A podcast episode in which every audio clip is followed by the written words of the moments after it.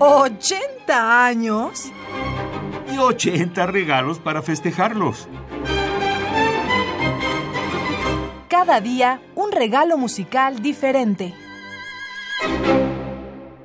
Henry Purcell fue el más destacado compositor inglés del barroco.